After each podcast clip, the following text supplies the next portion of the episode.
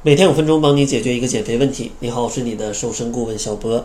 今天呢，主要想跟大家聊一聊反弹的根本原因究竟是什么。要想聊这个话题，咱们要逐步的去拆解这个问题。今天呢，会从三个方面来聊这个事情。第一个就是反弹的表面原因是什么？第二个呢，就是会跟大家讲，经常反弹会有什么坏处？最后呢，会跟大家说一说反弹的根本原因究竟是什么。首先，咱们来看一看反弹的表面原因是什么。其实反弹呢，就代表着你的体重在减肥的过程当中有所下降，然后在减肥之后，你不能坚持减肥时的手段，导致你的体重可能回升了，减掉体重的百分之五十左右。比如说，你可能八十千克减掉了，呃，减到了七十千克，那你就瘦了十千克，然后呢，你体重又恢复了五千克。那这种可能就算作反弹啊，算作严格意义上的反弹。如果说你只是比之前胖了一两斤，那这种并不能算作反弹的范畴，可能是因为你身体的水分啊或者宿便呐什么的有一些变化，导致它有一两斤的波动是正常的。但如果你超过了减掉体重的百分之五十的回升，那就可能说明你是要反弹了。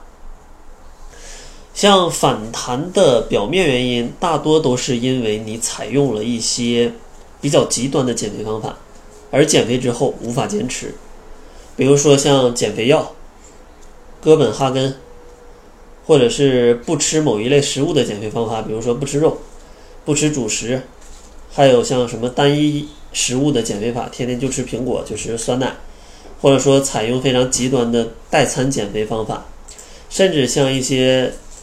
中华传统的减肥方法，比如说点穴、针灸、埋线、拔罐，当然这些传统的方法，它确实能帮助你去调理身体的状态。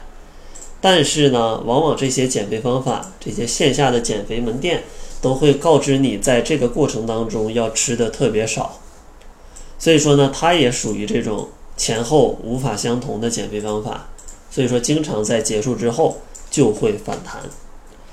所以说，主要的减肥反弹的原因，大多是使用了这些比较极端的方法。那这种极端瘦，然后又反弹，有什么不好呢？我就是想快速瘦，那之后我反弹一点，我也能接受。那我可不可以尝试这种危险的方法呢？其实我是不建议的，因为你经常一会儿瘦一会儿胖，它其实是很伤害自己的身体的。首先，第一个带来的坏处就是会让你的基础代谢下降。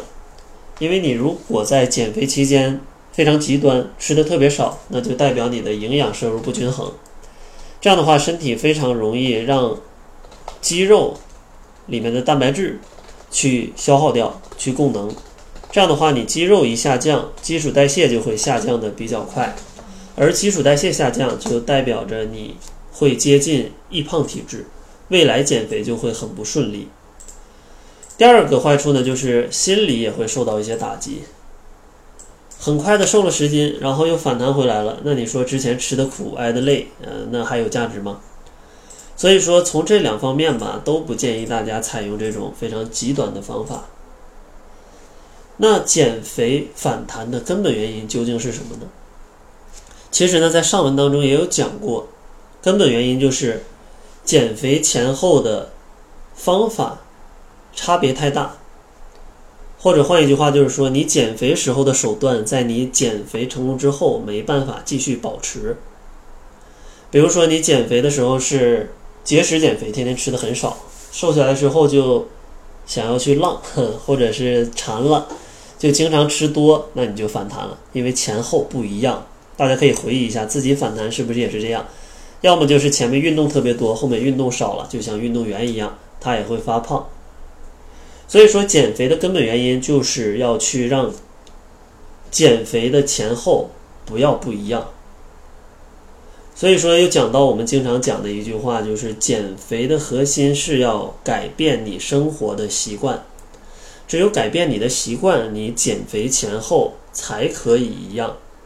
所以说，不建议大家去选择这种很极端，或者是。什么明星食谱吃的非常的节制的这种，因为根本没有办法去养成习惯。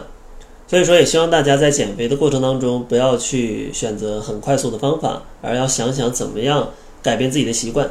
因为只有养成真正的适合自己的习惯，才能让你减肥之后不复胖。其实，在我们减脂营之内也是这种理念，通过四周的时间来帮助大家快速的调节自己的习惯，会告诉你什么样的习惯是比较健康、比较利于减肥。而且呢，还会教大家很多技巧，教大家怎么在生活当中可能快速的找到适合自己的习惯。通过这两个手段来帮助大家在四周的时间里，可能瘦个五到十斤这个样子。我们近期呢也会开一期减脂营，近期的开营时间是在八月十九日。如果大家想要加入小博跟小辉的减脂营，也可以关注公众号，搜索“窈窕会”。在后台回复“指导”就可以看到减脂营的详情了。那好了，这就是本期节目的全部，感谢您的收听。作为您的私家瘦身顾问，很高兴为您服务。